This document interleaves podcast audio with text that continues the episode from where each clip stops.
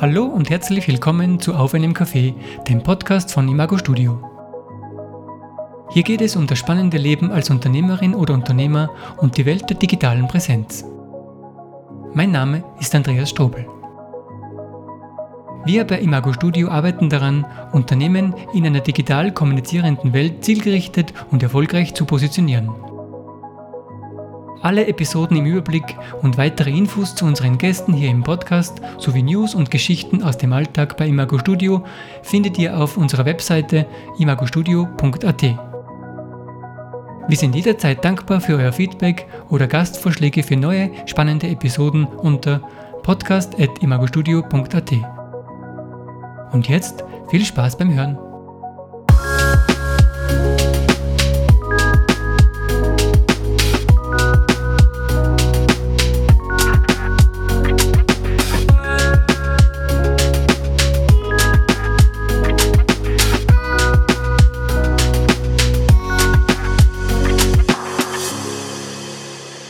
Danke auf alle Fälle, dass ihr euch Zeit nehmt für ein bisschen ein Gespräch mit mir.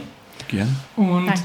naja, die Antwort zu euch, die war schon mal sehr spannend, weil ihr wohnt ja wirklich in einem Ort da im Salzburger Umland, wo man gar nicht glaubt, dass das gibt. Mhm. Das So stimmt. knapp neben der Stadt und, und da ist nichts Ja. außer ein Bach Ja. und dazu. Und dazu Genau. oben, Und ja. dazu genau. Und, und da habt ihr euch ein, euch ein Business gegründet. genau. Woher kommt ihr? Also beruflich, weil wo ihr wohnt, wisst ihr, weiß ich jetzt. Woher kommt ihr beruflich ursprünglich?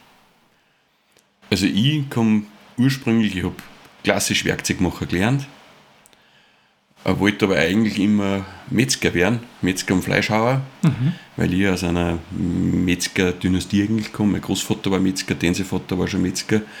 War aber, bin in einer Zeit halt aufgewachsen, wo es geheißen hat, nein, Metzger, das ist kein ordentlicher Beruf, du wirst was Besseres. Ja, Werkzeugmacher gelernt, den technischen Beruf dann weitergemacht und bin dann eigentlich die letzten 15 Jahre im internationalen Vertrieb gelandet, in einer großen Salzburger Firma. Das war so mein, mein Werdegang. Da bin ich her. Also ich bin eigentlich ein Techniker, war lange in der Qualität, im Qualitätsmanagement und dann halt im Vertrieb. Und am Ende hat es dich doch wieder zum Fastmetzgern Ja, genau. hintrieben. Ja, Und, und du, wo kommst du her? Ähm, ich komme aus der Gastronomie, ich habe Hotellassistentin gelernt. Ich wollte aber immer schon was mit Tieren machen, nur weil ich bin jetzt 52 Jahre alt und früher war das nicht so, dass du einen, einen Beruf erlernen hast können, einfach so, was die Tiere betrifft. Und dann lernt man halt Hotellassistentin, wenn man in Monse wohnt. Und Also als Monse bist du eigentlich. Ja, genau. Und dann ich, bin ich nach Wien gegangen, weil mir Monse zu langweilig war. Also ich war immer so ein bisschen gern unterwegs. Und dann habe ich die Kinder gekriegt, Kinder großgezogen. Und im Endeffekt bin ich dann in der Textilbranche gelandet, war aber nicht so wirklich glücklich. Und wir haben dann, also wir haben immer Hunde gehabt. Also ich bin mit Hunden groß geworden und, und Hunde waren immer meine Begleiter. Und damals haben wir gehabt Chihuahuas, weil du passt ja den Hund an deine Lebensumstände an und einen Chihuahua kriegst du leicht bei der Oma unter zum Hundesitten. Da war das einfacher. Und irgendwann dann habe ich zu meinem Mann gesagt, sage ich, du, nicht ganz uneigennützig, eine Bulldogge wird wahnsinnig gut zu dir passen. Und der Bulldogge hat ungefähr 25, 30 Kilo, also da ist dann schon ein richtiger Hund da. Und so sind wir dann irgendwie doch wieder in das reingerutscht. Also das war eher das eine ist, Fügung. genau, wir haben ja früher für die kleinen Chihuahua, Chihuahua frisst ja nicht viel, da holst du natürlich das Fleisch vom Metzger, weil es egal ist. Sondern hast du aber Bulldogge da mit 25 Kilo, da wird der Metzger dann irgendwann einmal zu teuer, dann schaust du mal um, was gibt's bar, weil wir haben immer unsere Hunde mit Rohfleisch gefüttert. Und da gibt es halt diverse Anbieter, an, also im Internet oder auch in der Umgebung da. Und es hat uns eigentlich nichts glücklich gemacht. Also die Petra hat eigentlich immer gesagt, das gibt's nicht, warum kann das nicht ein bisschen schöner und besser sein, das muss doch gehen. Ne? Und irgendwann war es halt dann so weit, gell? und dann habe ich es angeschaut und gesagt, jammer nicht, mach es besser, mach es selbst. Und das hat er ein paar Mal gesagt zu mir. Und dann hat mich irgendwie der Ehrgeiz gepackt, weil man dachte, na gut, auskennen tue ich mich ja. Also ich, ich praktiziere es ja schon lang. Und in der Branche, in der ich jetzt tätig bin, habe ich eh nicht wirklich eine Freude. Dann mache ich doch das, was ich eigentlich damals mit 16 schon gern machen wollte. Ich arbeite mit Tieren. Habe mir zwar natürlich nie gewünscht, dass ich Futtermittelherstellerin werde, weil wie kommst du auf die Idee? Ne? Also das ist, war halt dann wirklich ein Zufall. Und dann habe ich mir gedacht, okay, gut, ich mache es nebenbei. Ich fange nebenbei ganz klein an. Und mein Mann hat mich dann wieder zigiert und hat wieder gesagt, hey, mach's gescheit. Wenn du das machst, dann riskier es und mach's ordentlich. Und das habe ich gemacht. Ich habe dann einfach angefangen. Mhm. Also, also den Job hingeschmissen und gesagt, so, jetzt wird eine Firma gegründet. Wie lange ist das jetzt ungefähr her? Zehn Jahre. Zehn Heuer Jahre? zehn Jahre. Ja, genau, zehn Jahre. Ja, genau. Und du warst am Anfang da noch nicht dabei? Genau, ich habe nur halt so als Familienmitglied habe ich mithelfen als dürfen. Coach. Ja, genau. Familiencoach. Nein, ich habe hab die, hab die harten Sachen gemacht, also die Schneiden und die, die Schwerarbeit. Also. Verstehe. Ja, und es war dann irgendwie ein, ein Selbstläufer, mhm. weil ich es einfach so unheimlich gern gemacht habe. Also ich habe keine Werbung gemacht damals, gar nichts. Die Leute sind wirklich, das war nur Mundpropaganda. Und ich, hab das, ich bin da total, wir haben gesagt, eben auch bewusst keine Werbung, damit ich langsam reinwachsen kann. Weil sonst überrollst du die dann und dann fangst du an, Fehler zu machen oder irgendwas geschlampert machen, also wo es dann nicht so 100% ist und ich wollte es aber ordentlich machen. Mhm. Und durch unser Bulldogge, das ist ein totaler Allergiehund, also die ist quasi gegen alles allergisch, gegen das man allergisch sein kann. Und die hat man halt viel gelernt. Und dann habe ich auch viele Kunden gekriegt, die Probleme gehabt haben mit den Hunden. Im Endeffekt ähm, hat es dann nach kurzer Zeit eigentlich schon herauskristallisiert, dass, dass das ein irrsinnig, wie soll ich das erklären, äh, so ein wichtiges Thema ist. Weil ein Hund, wenn du dir einen Hund heimholst, ist ein Familienmitglied. Das heißt, ich habe die Verantwortung gefühlt und habe es auch übernommen. Und das hat sich natürlich herumgesprochen. Und im Endeffekt, nach ein paar Jahren, sind dann sogar Tierärzte gewesen, die, oder sind auch heute noch, die uns Kunden schicken. Mhm. Also, und das ist halt, wenn's, das ist halt mein Herz dabei. Ich verstehe. Also, das war nicht nur, ich mache irgendeinen Kurs und, und weil ich habe einen Hund und es macht mir Freude, sondern es war wirklich a, a ganz tief in mir drinnen eine Herzensgeschichte. Mhm. Und es, so wie ich das verstehe, hat sich das dann rauskristallisiert, dass ähm, quasi eine, eine Hundenahrung, die auf den Hund zugeschnitten ist, genau. was jetzt euch ja genau. Verkaufs... Und das macht uns aus, mhm. ja richtig. Das, das hat sich herauskristallisiert, dass sowas einfach notwendig ist ja. für die Tiere. Ja. Also ich habe in die, in die zehn Jahren haben wir oft ähm, Angebote gekriegt, auch mal, dass wir in ein Tiergeschäft ähm, unser Futter in einen Tiefkühler geben können und und und. Aber das wollte ich nicht, weil dann lässt die Qualität noch, dann fängst du an, anders zu arbeiten. Und auf ja, was klar, ich ganz, so. ja, genau. Auf was ich ganz besonders stolz bin, ist, wir kennen alle unsere Kundenhunde. Mhm.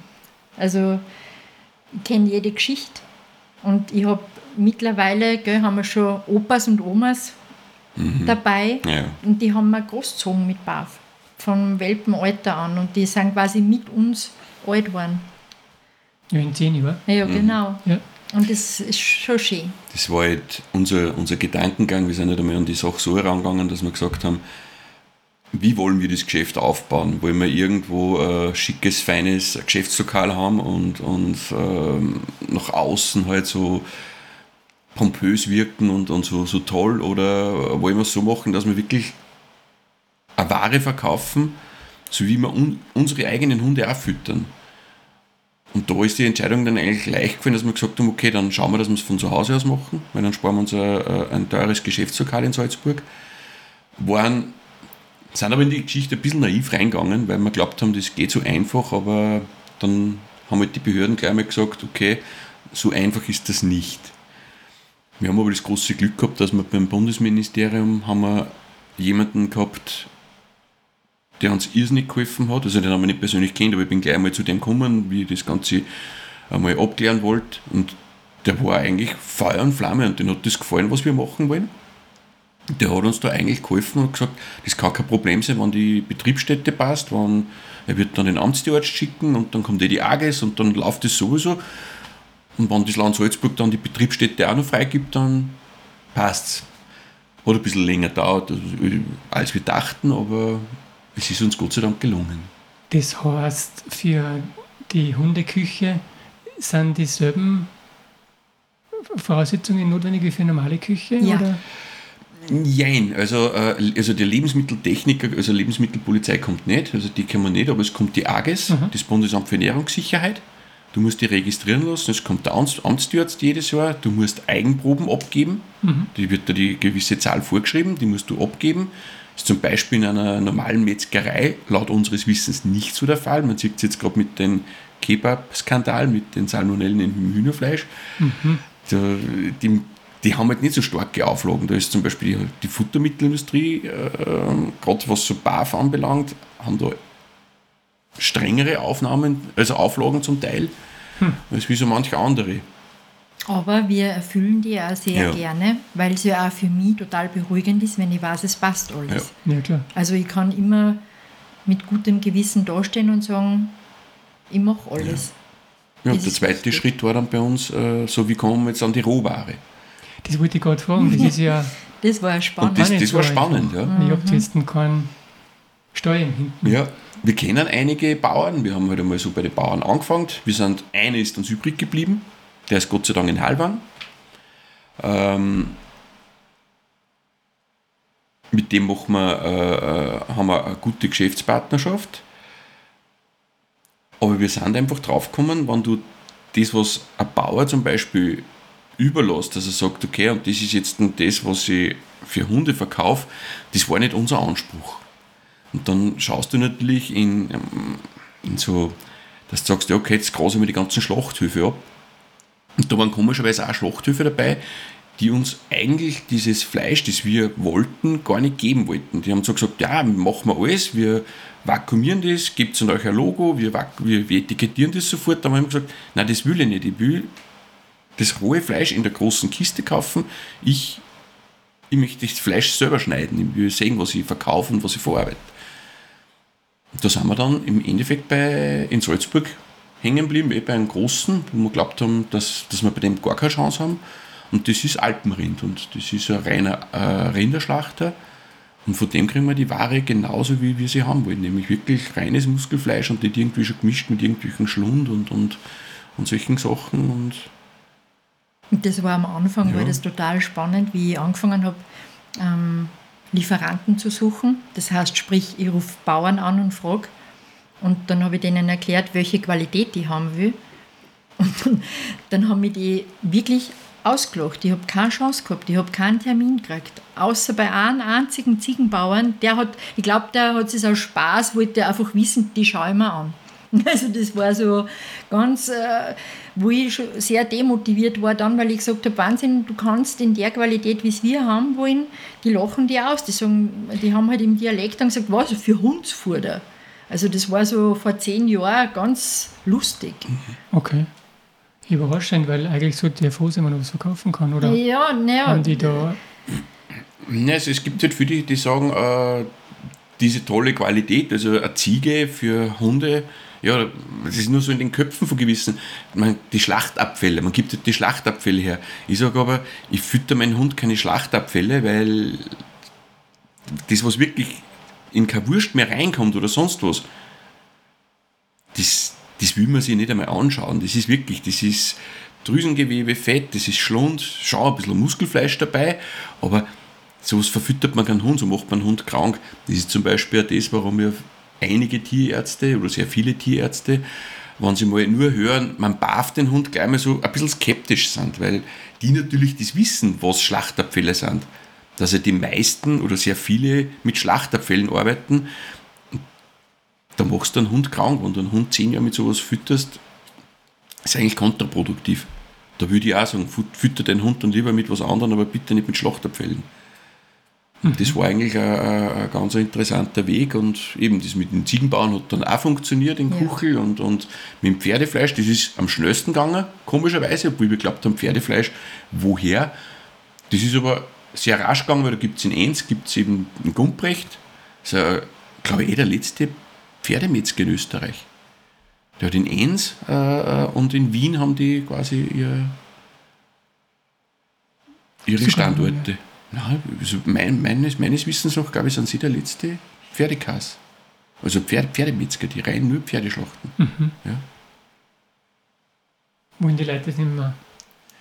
Bei uns eben nicht. In Wien ist es noch Ja. total äh, äh, gefragt und gängig. Und bei uns ist es eher so, ah, Pferdefleisch, um Gottes Willen, die armen Pferde. Und man hat irgendwo bei uns ist so dieses, dieser Ekel, aber wir sind eigentlich fast beim Mamafleisch essen, fast, wir essen fast nur mehr Pferdefleisch. Pferd ist wahrscheinlich besser trainiert, weil es eine gute Es ist besser trainiert und es hat auf jeden Fall absolut keine Antibiotika, keine Medikamente. Es ist, vor allem wenn es in Österreich geschlachtet wird, weil in Österreich äh, dürfen auch keine äh, äh, alten Pferde geschlachtet werden, also für, für einen menschlichen Verzehr, was in anderen EU-Ländern ja zum Teil nur so erlaubt ist, da geht das schon noch, vor allem auch für die Futtermittelindustrie.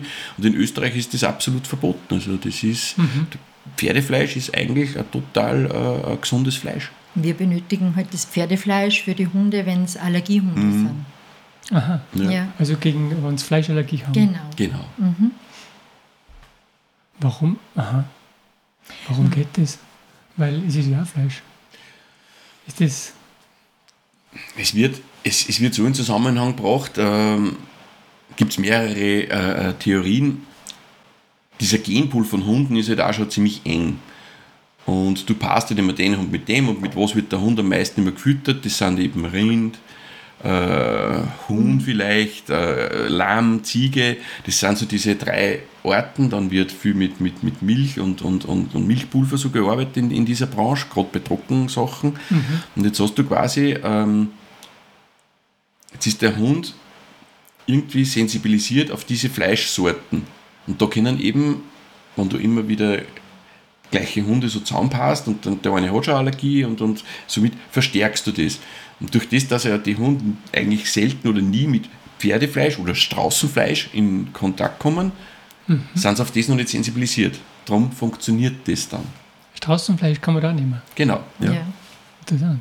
ist ja zum Beispiel bei Allergietests, das kommen ja viele Kunden auch zu uns und machen Allergietests. Es schlagt immer, in einem Allergietest schlagt immer was aus, was der Hund schon einmal gehabt hat, weil sie das in, in der Genetik irgendwo, das wird abgespeichert und kann aber auch also ein Bild ein bisschen verfälschen. Ne? Das Leute oft meinen, ah, der, der hat eine Allergie, nein, er hat es nicht, das zeigt nur an, er hat schon einmal das Fleisch gegessen. Muss ihn unbedingt tasten, dass er wirklich auf das allergisch ist. Aber Pferdefleisch geht eigentlich ganz gut mit dem Und Straußenfleisch kriegt man das in Österreich? Es gibt schon zwei Züchter in, in Österreich, aber das haben wir halt bei Preisen, das, das kannst du in einer gewissen Qualität, das ist unerschwinglich, das ist, funktioniert nicht wirklich. Beim Strauß kannst du jetzt sehr viel verarbeiten. Kann man sehr viel verarbeiten. Ja. Das ist halt bei was bei, bei Hühnern oder bei, bei Puten, Ach hast so. halt mehr Abschnitte und beim Strauß, weil das so kompakt ist, ist also das ist eher schwierig, dass man da wirklich auch zu einem normalen Preis, den du musst ja dann auch, du hast einen gewissen Aufschlag, du brauchst dann auch Kunden, die dir dann das Straußenfleisch kaufen. Ja, klar. Hm, spannend. ja. Und ähm, das, das Wissen, wie man jetzt so ein Hundefutter zubereitet oder so, gibt es da irgendwie Literatur, die man da zu Rate ziehen kann? Oder wie seid ihr da dran gegangen? Weil ich schätze mal, Ja, es gibt viel Literatur. Also es, wir, wir lesen auch ständig äh, in, in diese Literatur. Also meine Frau befasst sich ja viel mit Allergien und und und. Also da gibt es eine Menge.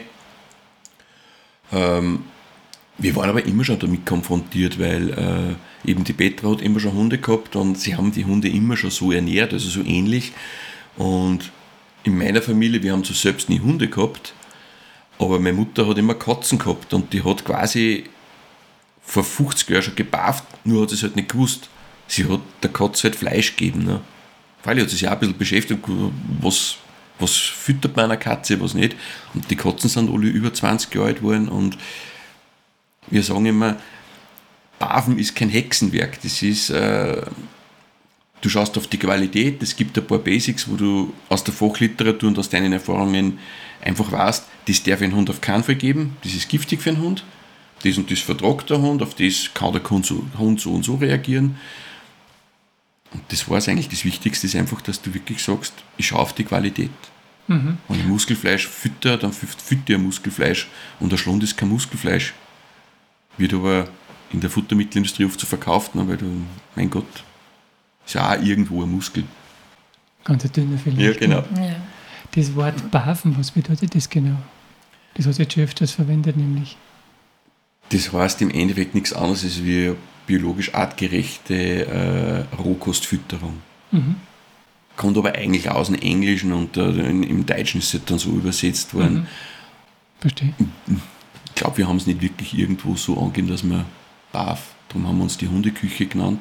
Es war halt auch so, wie nennen wir uns, was machen wir für Logo, wie nennen wir uns äh, und haben halt dann eben Mirabello Salzburger Hundeküche irgendwo dann einmal so in unserem Kopf gehabt. Mhm. Weil Mirabell, Salzburg und das haben wir viel besser gefunden als wir die BAF-Profis oder der BAF-Shop. Mhm. Also in anderen Ländern wird das Wort Bafen für das Ja, verwendet als, genau. als Produkt Ja, quasi, ja. als Produktbezeichnung. Ja. Okay. Und wenn jetzt ein neuer Kunde zu euch kommt, wie, wie funktioniert das? Habt ihr dann ein gewisses Sortiment, wo sie sagt, man gut, das, das oder probiert der ein bisschen was herum, dass man merkt, was ihm schmeckt? Oder, oder wie geht sie da dran? Ich meine, der Hund kann ja nicht von vornherein sagen, ich hätte gern das Menü 9 oder so. Ja. Es gibt bei uns einen Standard. Also Kunden kommen mal zu uns, sind immer herzlich willkommen, auch mit Hund, und dann schaut man sich mal den Hund an. Dann spricht man halt einmal so, wie wird der Hund bewegt. Wird er viel bewegt, wird er wenig bewegt, wird Sport gemacht mit dem Hund, dann geht man auf die Rasse ein und dann weiß man schon mal, okay, wie viel frisst der Hund. Dann gibt es gewisse Hunderassen, wo wir schon die Erfahrung gemacht haben, die haben mit gewissen Sachen ein Problem. Ähm, eben die, müssen mehr gefüttert werden oder weniger gefüttert werden. Die dürfen auf keinen Fall zum Beispiel ein Herz äh, gefüttert bekommen wegen einem Puringehalt. Zum Beispiel ist ein, Dalmatin ist ein typischer Hund dafür, da der, die müssen pur, purinarm gefüttert werden. Jetzt gehst du natürlich mit dem runter und sagst, da kommt halt dann kein Herz rein und du schaust bei gewissen Innereien, dass das halt nicht dabei ist. Und dann geht man halt auf den Wunsch um ein, es gibt einen Standard, das ist bei uns äh, Rindfütterung, ist natürlich auch die, die, die kostengünstigere Variante, weil Rind ist äh, mehr verfügbar.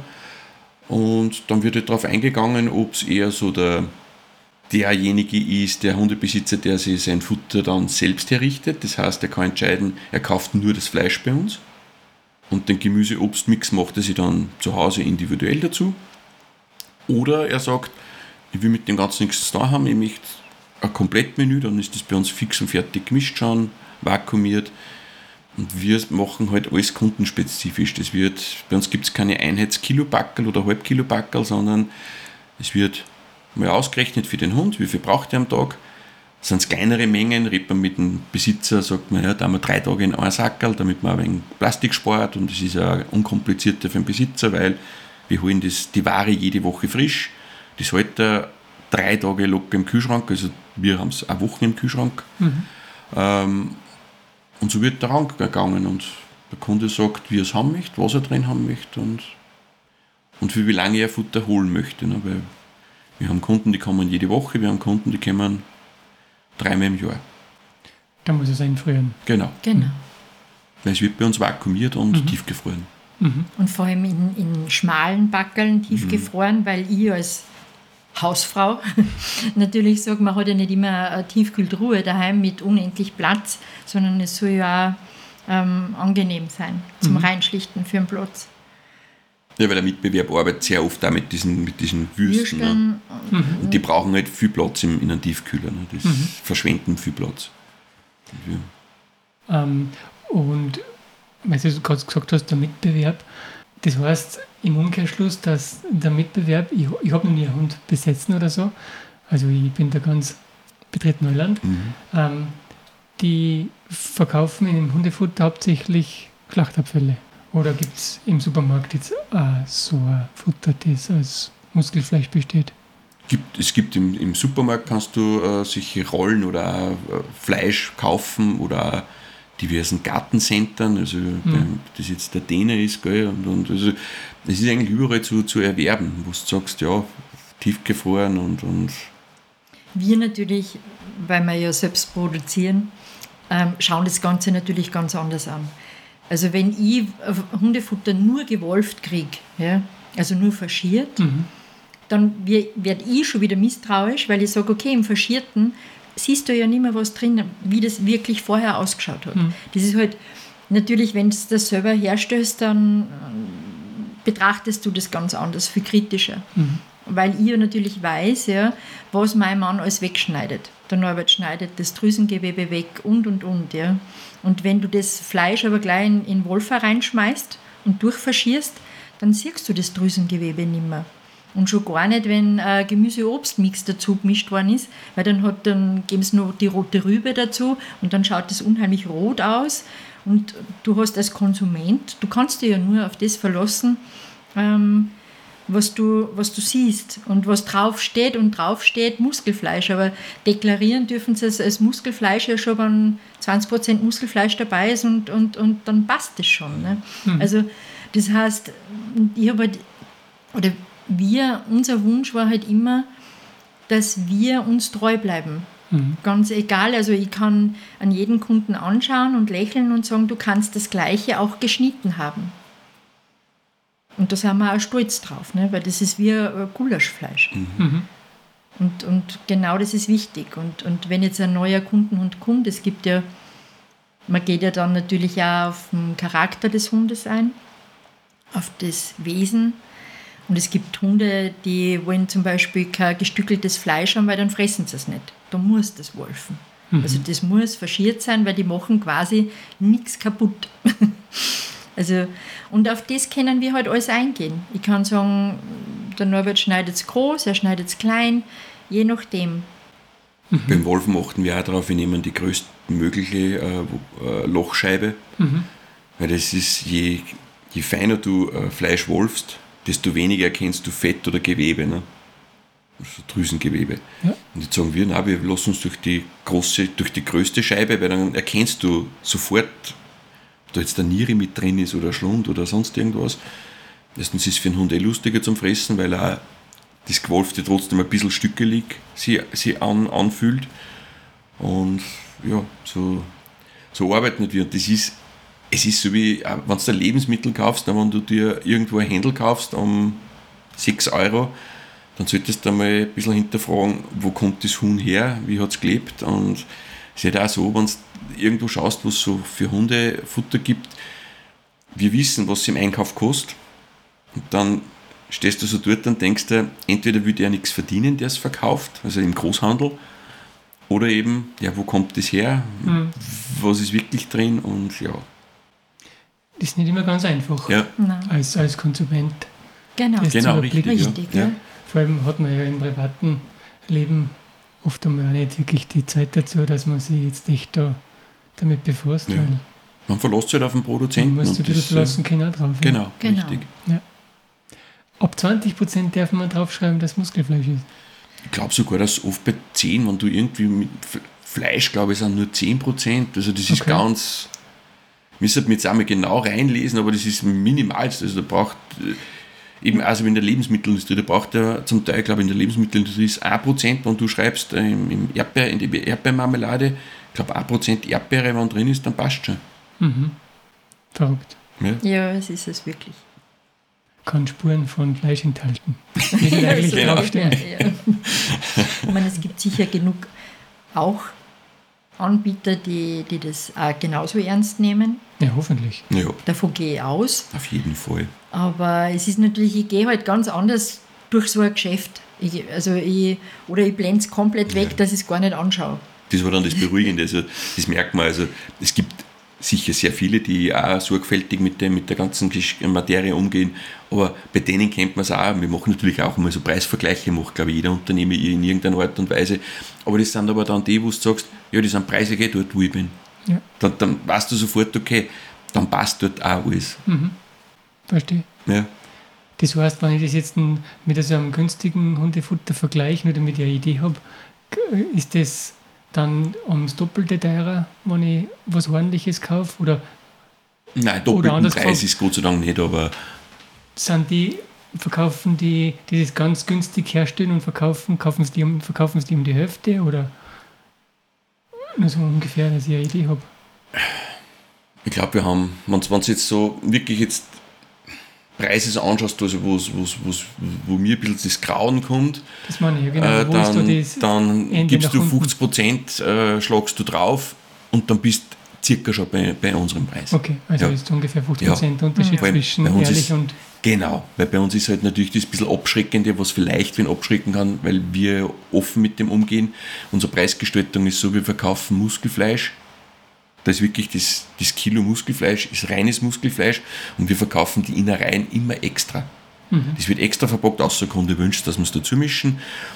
Und in, der, in, dieser, in diesem, beim Mitbewerb sind ja die Innereien ja schon oft mit reingemischt. Ne? Natürlich ist das dann ein anderer Preis. Ne? Wenn ich das auch gleich mit reinrechne, komme ich auch auf einen anderen Preis. Nur machen es wird nicht, weil es gibt zum Beispiel, wir haben ja Kunden, die sind bei Mitbewerbern oder waren bei Mitbewerbern und die haben mich einmal so gefragt, ja, wie viele Innereien sind denn da circa drin? Ne? Weil es ist ja interessant zu wissen, weil du sollst den Hund zu viel reinfüttern. Naja, dann, dann passiert es halt, dass der, der, es verkauft, sagt, ja, das kann ich nicht sagen.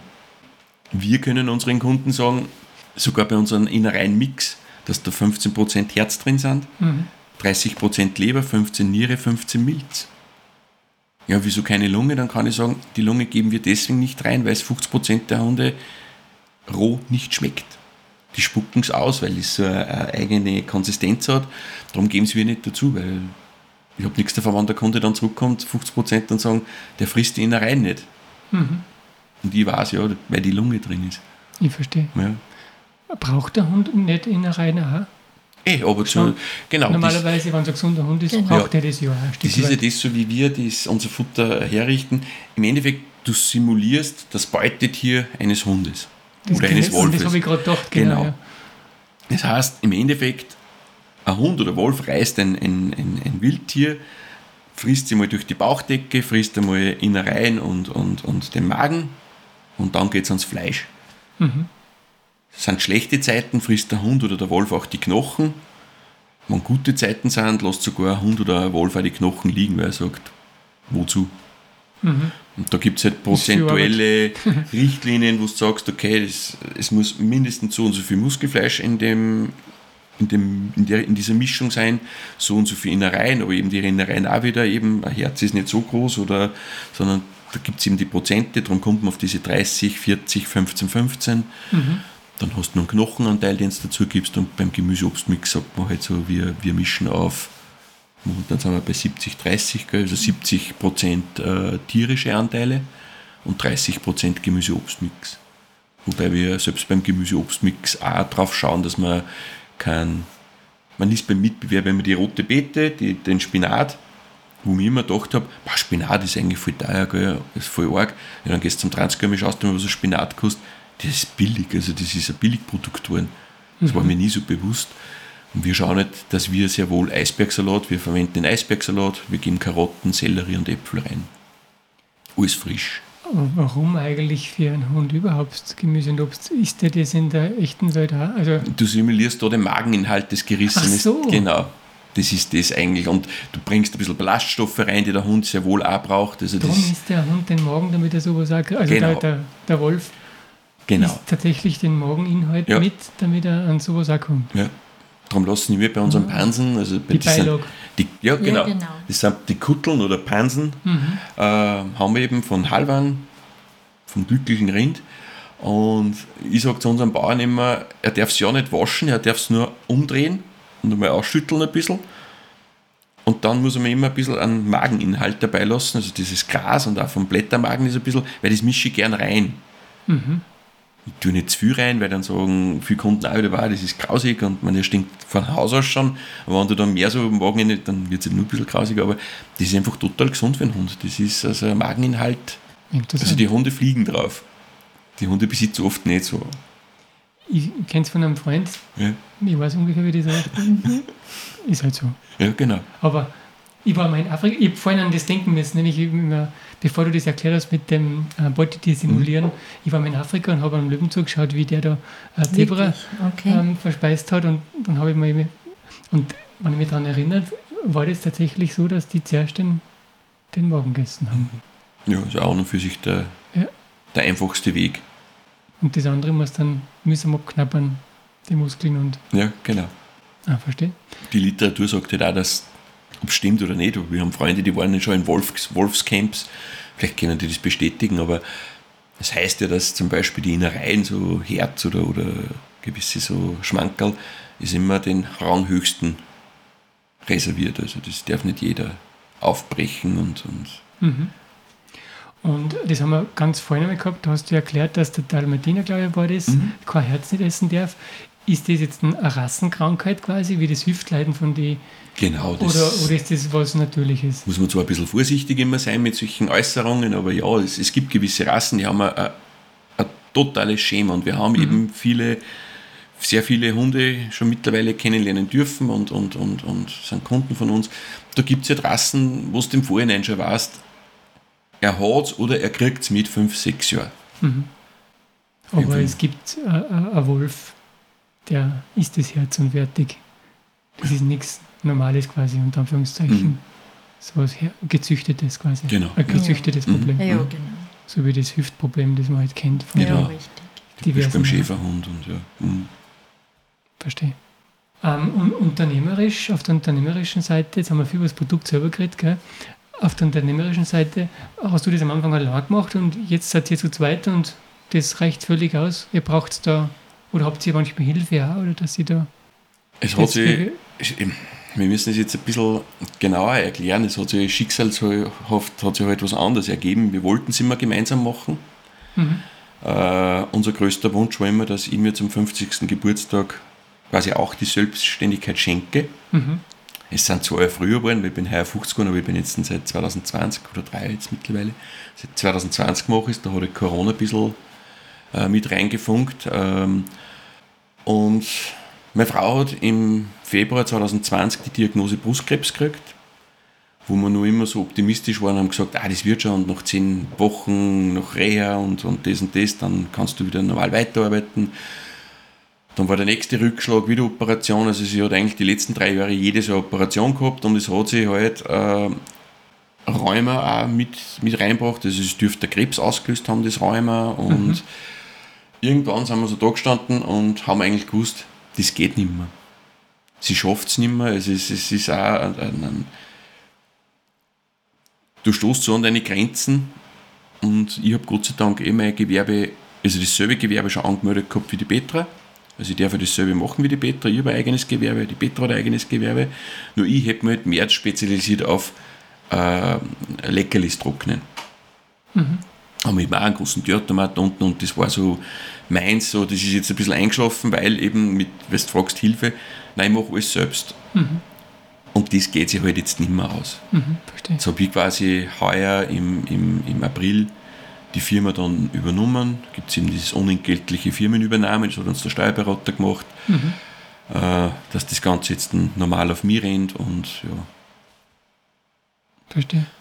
Die Petra kämpft jetzt weiter, dass halt halbwegs gesund wird wieder. Ja, mhm. das Alter wieder halbwegs. Genau, aber das Produzieren von Hundefutter wäre nicht mehr möglich gewesen. Mhm. Also keine Chance. Das ist wirklich eine schwere Arbeit. Ich habe es eh sehr lang gemacht. Und, aber es, es ist nicht möglich. Mhm. Also geht nicht. Ich bin zwar nur die Seele der Firma quasi, mhm. aber mehr geht halt nicht beim Kunden- und Hundekontakt bist du live genau. dabei quasi. Ja, genau. Das ist jetzt schon, ja. tut mir so hin und wieder weh, wenn die Kunden dann sagen, ja, wo ist denn die Petra? und das ist einfach, die, die wollen mich nur sehen ja. und, und mich Sachen fragen und, und es ist auch, man kann mich auch immer anrufen und, und ich, ich berate halt auch ganzheitlich. Das ja. heißt, ich habe das aber von Anfang an so gemacht. Ich habe von Anfang an nicht nur Hundenahrung verkauft, sondern Hunde sind halt äh, genauso Lebewesen, auch individuell. Das ist ja, es ist ja jeder Hund anders. Es gibt kein, kein Schema und, und keine Schablone, die du drüber streuen kannst. Und ja, kann man schon, aber es wird. Wird nicht immer passen. Genau, richtig. Und ich gehe halt auf alles ein. Ich hm. gehe auf den Besitz ein, auf den Hund ein und, und ja. Ja, da kann es halt dann einmal passieren, dass ein Kunde am, am Samstag um 8 Uhr auf die Nacht anruft ja. und sagt, um Gottes Willen, mein Hund ist gerade irgendwo reingetreten und äh, was, was würdest du machen, kennst du wen und und und. Mhm. Und, und da ist halt die Petra halt die, die Seele des Hauses und hilft ja. da eigentlich die Kunden immer ganz gut weiter, weil wir halt auch ein irrsinniges Netzwerk, was Hunde anbelangt. Also wir kennen natürlich viele Tierärzte, Hundetrainer und da weißt du ganz genau, wen kann ich wohin schicken. Eben. Es ist ja auch so, du kannst ja nicht jeden Hundebesitzer respektive Hund zu jedem Hundetrainer schicken, ne? weil jeder Hundetrainer arbeitet anders. Da weiß man halt auch, wie tickt der Mensch, wie tickt der Hund und dann wissen wir, okay, da würde der Hundetrainer besser passen und, und Mhm. Verstehe. Das ist interessant, dass ihr das im, im Kontext vom Hundefutter eigentlich ansprecht, weil ich habe ja schon das eine oder andere Gespräch gehabt mit verschiedensten Produkten letztendlich und so ziemlich jeder, der mit Endkunden zu tun hat im B2C-Bereich, ähm, berichtet oder erzählt, dass in den letzten zehn Jahren oder circa sie einfach da wahnsinnig viel geändert hat im Umgang mit der Kundschaft, weil die Kunden halt das wieder verstärkt wollen, dass mit Ja. einem reden können, Ja. der sich vielleicht wirklich auskennt und nicht so halbert, wie es oft in die sagen wir mal, in den 90er Jahren üblich war, Mhm. wenn du irgendwo in einen Supermarkt gehst und, und die Kunden fragen dezidiert danach, dass sie eben mit einem Profi reden, mit einem Fachkundigen reden. Ja, das haben wir auch Ja, erfahren genau. dürfen, ja, das stimmt. Das- Das, Interessant, dass das selbst in so einer, ich mag jetzt nicht sagen Nische, weil Hundebesitzer gibt es ja jede Menge, Mhm. aber das Produkt Hundefutter ist definitiv eine Nische, würde ich sagen. Und, und selbst da bemerkt man das offensichtlich, dass die Leute einfach persönlichen Kontakt bevorzugen. Mhm.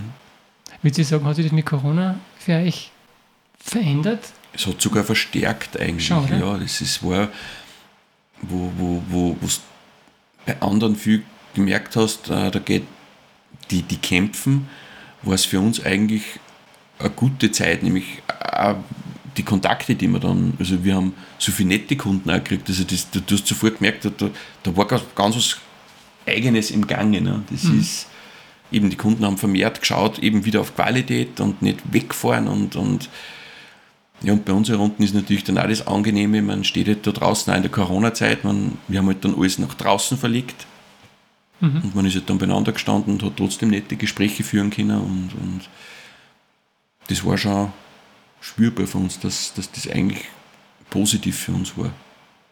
Ich denke, dass Wie weit man sagen kann, durch, dass Corona positiv war, aber für uns war es eigentlich gut. die, das Bewusstsein für den Umgang hat sich vielleicht ein bisschen Genau. verändert. Ja, ja. Ja. Hoffentlich nachhaltig, Ja. Ja. das, ja. werden wir sehen. Werden wir sehen. Ja, wird sich weisen. Die jetzige Krise sagt etwas anderes, aber ja, das, da müssen wir halt auch durch. Das ist, das ist so ein schöner Satz, ne? das ist, es, Flugzeuge heben immer gegen den Wind ab. Ne? Hm, Und jetzt ist momentan ein bisschen ein Gegenwind und da muss man halt auch als Unternehmer durch und sagen, ja, nicht jammern, sondern sagen, was kann ich ändern, was kann ich besser machen, Ja. was sollte ich vielleicht anders machen. Es ist immer so ein Prozess. Und das macht es ja auch spannend und interessant, eine Selbstständigkeit. Genau. Ja. Nein, man muss, man muss natürlich mutig sein. Und ich glaube aber, dass das Wichtigste ist, dass man bei sich bleibt. Hm. Dass man sie nicht überschätzt und auch nicht unterschätzt. Aber bei Menschen ist oft die Gefahr, dass sie sie überschätzen. Und das ist halt das Gefährliche. Mhm. Und da habe ich immer, immer mich darum bemüht, dass ich das nicht mache. Und ich glaube auch, dass aus dem Grund mich so viele Menschen fragen, was alle möglichen Hundethemen betrifft, weil ich mich nicht in keiner Situation überschätzt habe. Mhm. Also weil ich, weil ich immer dazu gestanden bin, dass wenn ich was nicht kann, dann kann ich es nicht. Ja, ich bin kein Tierarzt und, und, und es gibt halt gewisse Themen, da muss man zu einem Tierarzt gehen, da ist das Hundefutter nicht das Allheilmittel und nicht die Lösung. Ja. Aber es ist eine Begleitung, was gut ist für einen Hund, das richtige Futter, aber keine Medizin. Hm. Ja, klar. Und, Ja, und genau. Ja. Ist ja nicht, nichts anderes. Ja, richtig. Und wenn man in der, in der, als Selbstständiger in der Dankbarkeit lebt, Hm.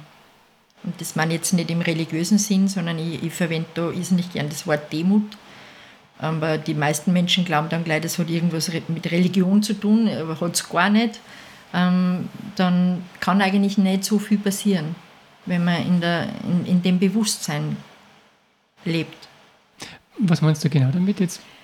Ähm, ich bin irrsinnig dankbar dafür, dass wir von zu Hause aus arbeiten dürfen, Wir haben selbst drei Hunde, die hätten wir sicher nicht, wenn wir immer irgendwo hinfahren müssten zum Arbeiten. Mhm. Ähm, durch meine Krankheit vielleicht auch nur einmal viel bewusster waren, wie, wie, wie schön auch ein bescheidener, bescheideneres Leben sein kann. Also es kommt nicht darauf an, hat man ein Boot, ein Haus, ein, ein, wie, wie es diesen Spruch gibt. Das Mhm. macht ja einen Menschen nicht aus. Mhm. Und, und da sehe ich so diesen Sinn. Und wenn dann Kunden vor mir stehen und sie bedanken bei mir, ähm, dass ich das Hundefutter mache und, und wie es dann bei mir mitgekriegt haben, dass mir halt gesundheitlich nicht gut geht, die Erleichterung, wie es dann mitgekriegt haben, der Norbert übernimmt das Ganze, weil wir eben, das war natürlich, auch, wir haben uns Gedanken gemacht, hören wir ganz auf, Mhm. und, und wäre ja auch eine Möglichkeit gewesen. Aber das wollten wir nicht. Das hätten wir, nicht, das hätten wir einfach nicht loslassen können, weil halt so viel Herzblut da drinnen ist. Und wenn dann eben Kunden vor dir stehen und sagen, danke, dass es euch gibt. Und Maria, ich will mir ja in drei Jahren einen, einen zweiten Hund dazu nehmen, gibt es euch da eh noch. Und, und also ganz so lieb. Und dann, das ist eben diese Dankbarkeit, die ich dann verspüre, wo ich mir denke, okay, gut, ähm, Und ich glaube, das ist ja das, was du ja dann sagen möchtest, das, das streuen wir ja aus. ja. auch zu unseren Kunden. Und darum wird es für mich nie in Frage kommen. Ähm, wir haben 2021 hat's ein, ein, eine Preissteigerung in der Fleischindustrie gegeben. Also da reden wir von plus 60, plus 100 Prozent. Also das war eine Katastrophe. Das ist, da, da, da, da, da fliegst du mal so richtig, so auf gut Deutsch gesagt, auf die Schnauzen, was du denkst, wie soll das gehen? Dann fangst du zum Kalkulieren und dann sitzt du da fühlst in deine Kunden, dann, dann fragst du du selbst, würde ich das dann nur kaufen um den Preis? Ne? Und dann eben dieses große Glück, dass man es eh nur zu zweit macht. Also wir haben keine Angestellten und und und. Also wir, wir, ich kann bei mir selbst einsparen. Ich kann sagen, okay, ich kann jetzt nicht die Prozente weitergeben.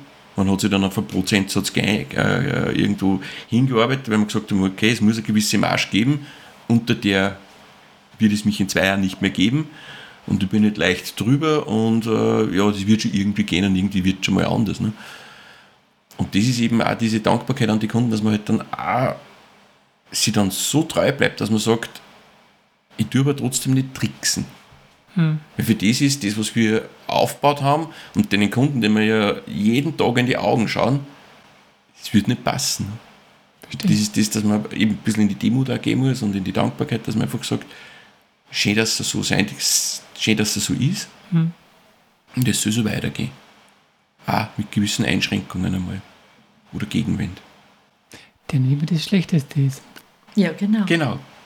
Weil man fängt dann wieder mal zum Denken an, man kommt ja oft so, das ist in jedem Beruf so, man kommt oft einmal so in eine, in so in eine Wohlfühlsituation rein, da hängt man so in, in, in seinen Liegestuhl und es, es läuft alles und, und, und versäumt eigentlich, dass ständig wer links an dir vorbeifährt und auf der Überholspur ist. Mhm. Und darum ist sowas immer ganz gut.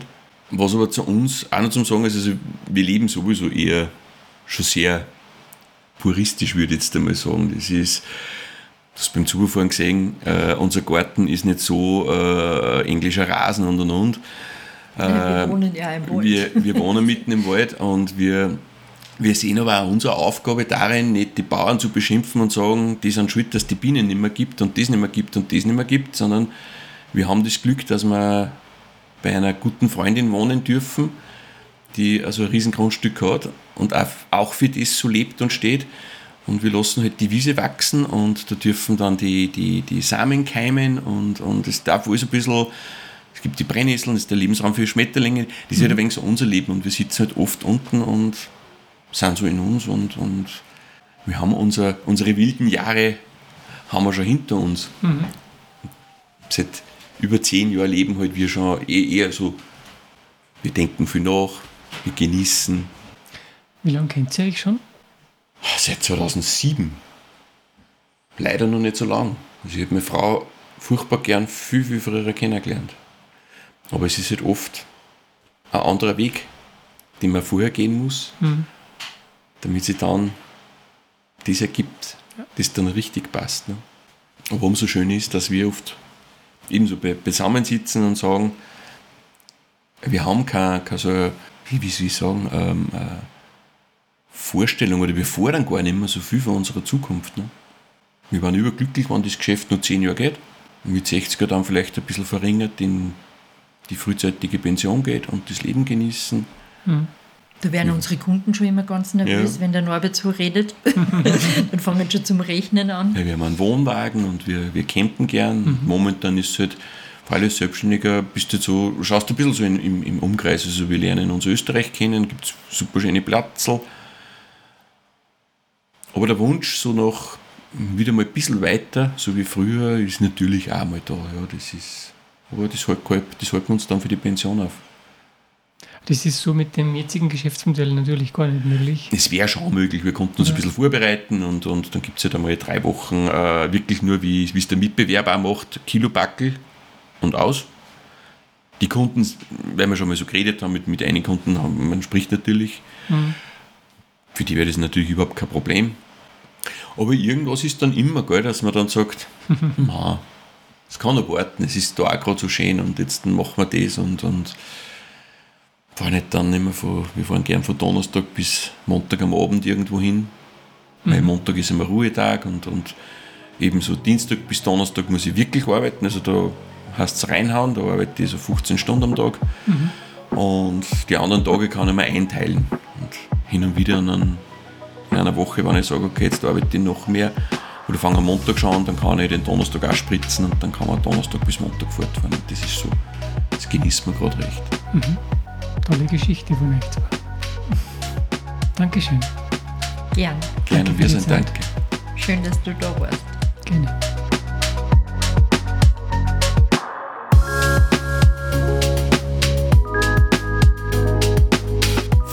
Fürs Zuhören und besuchen Sie uns auch auf imagostudio.at slash spotlight.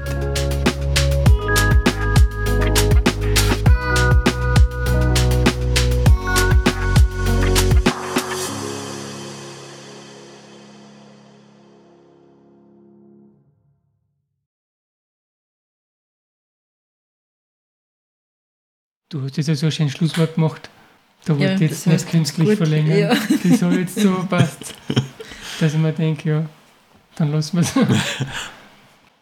Das ist eh so, wir haben einige Freunde und Kunden selbstständig, die nach zwei Jahren schon jammern und das und, und wo wir gesagt haben, ja, hast dich du nie damit beschäftigt. Also die ersten drei Jahre ist einmal ein Urlaub oder so, so gewisse Sachen, so im großen Stil, haben wir überhaupt nicht zum Denken. Das, ja. ist, das ist einmal nur Firma die Petra, glaube ich, du, du hast das die ersten fünf Jahre gemacht, gell? Das mhm. ist, irgendwann hat halt dann die Petra angefangen, da, da ist dann schon leichter gegangen. Gut, die Kinder waren dann auch schon außer Haus und, und waren ich dienstlich unterwegs war. Meine, meine Frau ist ein Fuchs, also wenn ich in Skandinavien so unterwegs war, ist sie daheim geblieben.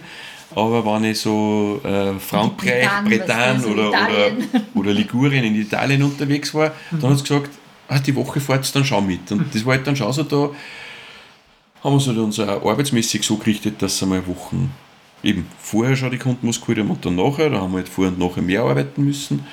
Und äh, das waren halt dann so Reisen, wo wir wirklich fliegen haben müssen. Und da hat halt dann die Anna, die Tochter, hat halt dann auf den Hund aufpasst und mhm. ja. Warst du da beruflich so unterwegs ja. oder? Ja, und, und, und wie die ganze Corona-Zeit eigentlich war für uns, ich glaube, wir haben es generell mit Sicherheit anders erlebt wie, wie manch andere, weil ja ich im ersten Lockdown meine erste Operation gehabt habe, hm. wo ich nicht gewusst habe, wie weit geht es überhaupt? Geht es überhaupt noch? Finden es Metastasen oder, oder? Weißt du, das ist so, da bist du sowieso, da schaust alles ganz anders an. Das, du hast ganz normal weitergearbeitet, also ganz normal unter Anführungszeichen. Mhm. Er hat halt produziert und, und ich habe damals von, von den Kunden so viel erfahren an, an das war Wahnsinn, die, die sind gekommen, also ich war, deshalb bin ich da auch so sensibel bei dem Thema, die sind wirklich mit Geschenken gekommen, mhm. gell, was mir gut tut. Es hat sogar Also- Kunden gegeben, die wollten uns helfen, die haben sich angeboten, Arbeiten. ja, sie helfen uns arbeiten. Die, ja, weil Also ich ja war- nicht mehr kann. Also, ja. und, und das dann haben noch. sie so Sorgen gemacht, weil ich gesagt habe, nein, das passt schon, das mache ich schon. Ja, wie geht das allein? Und, und, und, weil wir haben ja gesagt, wenn ich dann einsteige mit 50 geplant, muss ich nicht der Umsatz auch eine gewisse, so wir schon alles vorkalkuliert, wo, wo muss der Umsatz liegen, damit wir beide ein Auskommen damit haben, weil wir haben immer gesagt, reich werden wir damit nicht, aber wir wollen halt ein Auskommen damit haben. Und das ist immer so, ich habe, ähm, ich denke so, der, im Körper kannst du knechten. Und der Körper, du gehst dann ins Bett, legst dich nieder und er erholt sich. Bis zu einem gewissen Maß. Natürlich, ich mache auch gewisse Übungen und, und ich bin bei einem äh, eher Kunde und ein Freund von uns, dem, der ist ein Physiotherapeut, da lasse ich mich einmal in der Woche ein bisschen verwöhnen, damit der Körper das auch aushält. Aber der Körper, der kann sich immer regenerieren, also sehr gut. Der Geist nicht. Und ich habe in meinem, meinem vorigen Beruf, ich war da geistig extrem gefordert. Es war oft so, da bin ich heimgekommen und ein Reden war nicht mehr drin. Also das war so, ich habe es aber vom, vom, von, mein, von meinem Schaffen habe es geschafft, aber ich habe in dem Beruf so viel kennengelernt, die unbedingt im Büro, Büro, Büro, die halt dran zugrunde gegangen sind. Weil sie es geistig nicht vollbringen. Weil es hat sich ja sehr wohl was geändert in den letzten 30, 40 Jahren im Arbeitsleben. Vor allem, man arbeitet 38,5 Stunden. Aber vor 30 Jahren 38,5 Stunden arbeiten war ganz was anderes wie heute 38,5 Stunden arbeiten in gewissen Branchen. Da geht es zack, zack, zack, zack. Und du mit all die Vertriebler, weil das habe ich ja geredet in der Firma, da hat es geheißen, da hast du einmal der Sekretärin einen Brief mit der Schreibmaschine geschrieben, der ist in einen Brief gekommen, dann ist er nach Japan geschickt worden und dann hast du einmal Gut. gewartet und dann ist das zurückgekommen und dann hast du wieder das, das war früher die Arbeitswelt. Hast du 40 Stunden so gearbeitet. Und heute gehst du Wochen auf Urlaub, hunderte E-Mails und und und und jedes sollst gleich beantworten und, und die Petra hat mich dann am Schluss schon geschimpft, weil, äh, weil ich oft dann am Wochenende oder wenn ich Urlaub gehabt habe, habe ich halt trotzdem immer so ein bisschen meine E-Mails gecheckt und habe gesagt, nein, mir tut das nichts. Es, es tut meinem Kopf nicht weh, ich kann das, aber mir ist so lieber, weil ich will den Schock nicht haben, wenn ich dann wieder in die Firma zurückkomme. Gerade bei Großprojekten, die ich oft gehabt habe, wo ich dann sage, ja, das kann meine Vertretung nicht stemmen. Und bei uns sind aber dann über zwei Welten aufeinander geprallt. weil ich war ja quasi jetzt äh, im Glück. Magst du ich einen habe Kaffee? die, Bitte Ein gerne. Espresso oder, oder Espresso, wenn es gibt. Bitte. ich hab die besten Arbeitskollegen gehabt, die man haben kann, unsere Hunde. Die waren, das war für mich total entspannend. Ähm, und die Kunden, die ja positiv waren immer. Und ich habe ich, ich hab immer zu ihm gesagt, sage ich, Wahnsinn, sage ich, du, du er redet halt irgendwas, ne? Nein, er kann nicht mehr. Und, und ich habe aber, ich war ausgeglichen und, und ja klar, ich habe auch ganz anders gearbeitet. Ne? Ja. Ich habe zwar körperlich viel mehr gearbeitet und ich bin oft um halb vier schon unten gestanden und habe gearbeitet, damit ich überhaupt zusammenkomme, weil ja die Kunden dann auch ab Mittwoch das Futter holen. Und, und du, also du kriegst am Dienstag das Fleisch und dann musst du Gas geben. Ne? Aber das war, das war oft arg. Und jetzt ist das halt schön. Gell? Und dann, er hat dann am Anfang, wie er das dann übernommen hat, die Produktion und wie er dann die Kunden ständig gesehen hat und mit einer geredet hat, hat er gesagt, Wahnsinn, so schön. So, die habe ich da immer gesagt. und das lohnt sich schon. Und das wird bei euch auch so sein. Das ist, und, und für sich selbst, solange man kein Personal angestellt hat, kann man sich ja ganz viel regeln. Dass man sagt, ja, okay, dann macht man halt keinen Haupturlaub oder wie sie jetzt oft haben, die Leute Haupturlaub und Nebenurlaube und, und, und dann ist das gar nicht so im Vordergrund. neben Urlaub. Ja, genau. Also das habe ich auch erst vor ein paar Jahren gelernt, dass es überhaupt einen Haupturlaub gibt, wie mir das eine Freundin geschrieben hat. Sind jetzt Das im Wort Haupturlaub. höre ich tatsächlich jetzt von dir zum ersten Mal. Ja, genau. Und ich habe wirklich, ich habe es auch, da sage ich, was ist das? Dann hat sie gelacht, ja, das ist unser, unser längster Urlaub im Jahr quasi. Und die anderen sind halt so drei, vier Tage und Mhm. das, Dann habe ich schon lange keinen Haupturlaub mehr gehabt. ja, ich auch nicht. Ich muss direkt nachdenken. Ich glaube 2019. ja. ja, aber weißt man, man, man, freilich mit kleinen Kindern oder mit Baby, das ist nur mal ganz viel Verantwortung. Mhm. Aber Ui. Brauchst du Zucker oder Milch? Danke, danke. Aber das ist so schön, wenn, wenn, Danke. wenn, wenn ihr beide das gleiche, in die gleiche Richtung schaut, dann passt, dann ist alles in Ordnung. Ja. Und wir sind ja ähm, oft einmal dann mit Leuten zusammen, was die, die ganz viel Ansprüche ans Leben haben. Ansprüche unter Anführungszeichen, mit materielle Sachen, die nach außen leuchten. Mhm. Und wir reden es dann oft an und sagen, Wahnsinn, wie machst du das mit deiner Krankheit und, und, und mit den ganzen Medikamenten, die Schmerzen. Ich habe jeden Tag furchtbare Schmerzen.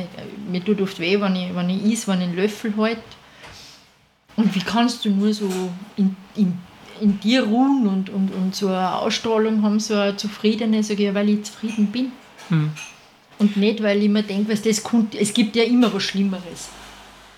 Das ist für mich kein, kein, kein Ding, weil es gibt immer irgendwas nur Tragischeres. Aber ich denke mir halt, ich bin munter, es sind alle da, meine Kinder sind gesund, denen geht es gut und das schaffe ich. Es wird trotzdem ein, ein, ein, ein guter Tag. Weil es gibt ja auch in schlechten Tagen immer Momente in diesen Tagen, die gut sind. Finde halt ich. Mhm. Und bei euch mit, mit, mit, mit Kindern, das ist, du, du brauchst dir gar nicht überlegen, da stehst du auf, schaust den Bauch von deiner Frau an oder, oder das Kind, das schon auf der Welt ist und denkst dir, okay, alles gut. Mhm. So, die sind gesund. Weil man braucht ja gar nicht so viel. Braucht man ja nicht. Nein.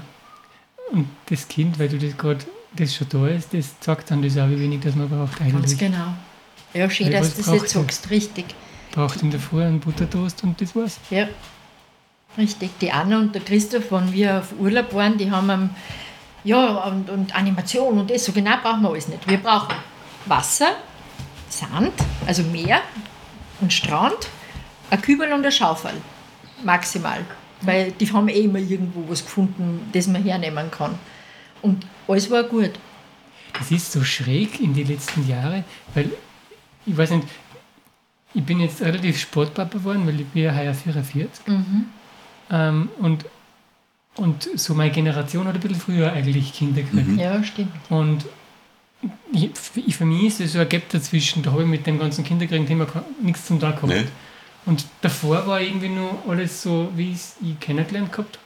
Und jetzt, wo ich den Gap übersprungen, übersprungen habe und jetzt selber ein Kind habe und jetzt sehe, wie das jetzt so ist, dann denke ich mir, hey, was ist denn da passiert? Wie, wie, wieso brauche ich plötzlich äh, 17 Kinderspielplätze? Ja. Der, Genau. der, der braucht keinen Kinderspielplatz, der braucht überhaupt nichts. Ja, genau, richtig. Die- Das Spielzeug lässt da liegen und nimmt den Stecken. Ja, genau. Eigentlich. Ja, Das merkt man viel. Nein, man merkt es ja viel äh, äh, im Freund, gehen wir halt auf den Freundeskreis, lassen wir die Kunden draußen. Sobald die Freunde Eltern werden, haben die Frauen auf einmal für nichts mehr Zeit. Ja. Für gar nichts mehr. Die sind Dauerstress. Dort Sie die fahren da. Pensionisten. ja, Die genau. waren auch Ja, ja. Ja. Die die. Kinder dort die fahren, in den Da- Kurs und da, da- hin und, und, und Im Le also, äh, Bekannte, die überhaupt, die, du warst Kind, nicht einmal ein Jahr, gell, in Lesekurs. Vorlesen. Ich, Vorles- was tut das Kind Vorlesekurs. Vorlesen, so ich, ist das daheim auch Kannst du nicht machen. haben? Nein. Das soll jetzt bitte selber Ja, machen, genau. oder? ja, Ja. aber Ich Wahnsinn. verstehe das Also, auch nicht. ja. Und wir ärgern uns wirklich darüber, dass man ein Pflichtkindergartenjahr hat. Mhm. Ich will Ja. das nicht, ich brauche das nicht.